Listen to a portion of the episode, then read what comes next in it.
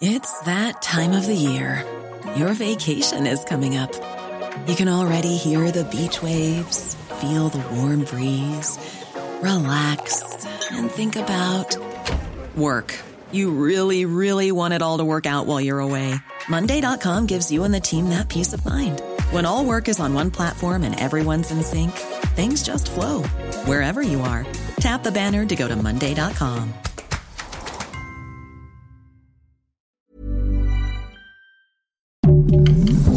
Heraldo Podcast, un lugar para tus oídos.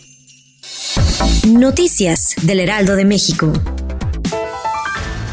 La Fiscalía General de la República obtuvo una sentencia de más de 47 años de prisión en contra de Servando Gómez Martínez Latuta, ex líder fundador del cártel de los Caballeros Templarios. El criminal detenido en la ciudad de Morelia en el 2015 está acusado del delito de delincuencia organizada y delitos contra la salud en la modalidad de fomento para posibilitar la ejecución de delitos de la misma naturaleza. Tras la liberación de una orden de aprehensión en contra del coordinador parlamentario del PAN en el Congreso de la Ciudad de México y exdelegado de Benito Juárez, Christian von Redick, la jefa de gobierno, Claudia Sheinbaum, aseguró que se enfrentan a una cloaca de corrupción. En conferencia de prensa, la mandataria capitalina reiteró que no se trata de un asunto político, como lo señaló Acción Nacional, sino que se trata del combate a la corrupción.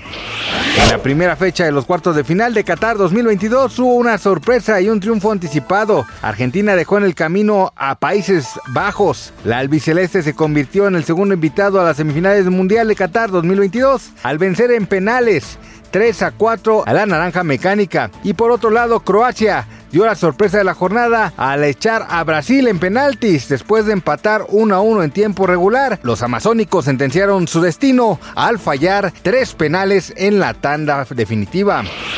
El músico británico Elton John anunció este viernes que dejará de utilizar la red social Twitter a raíz de los cambios de su normativa introducidos por el nuevo propietario Elon Musk, que según el artista permitirán que la desinformación florezca sin filtro. Gracias por escucharnos, les informó José Alberto García. Noticias del Heraldo de México.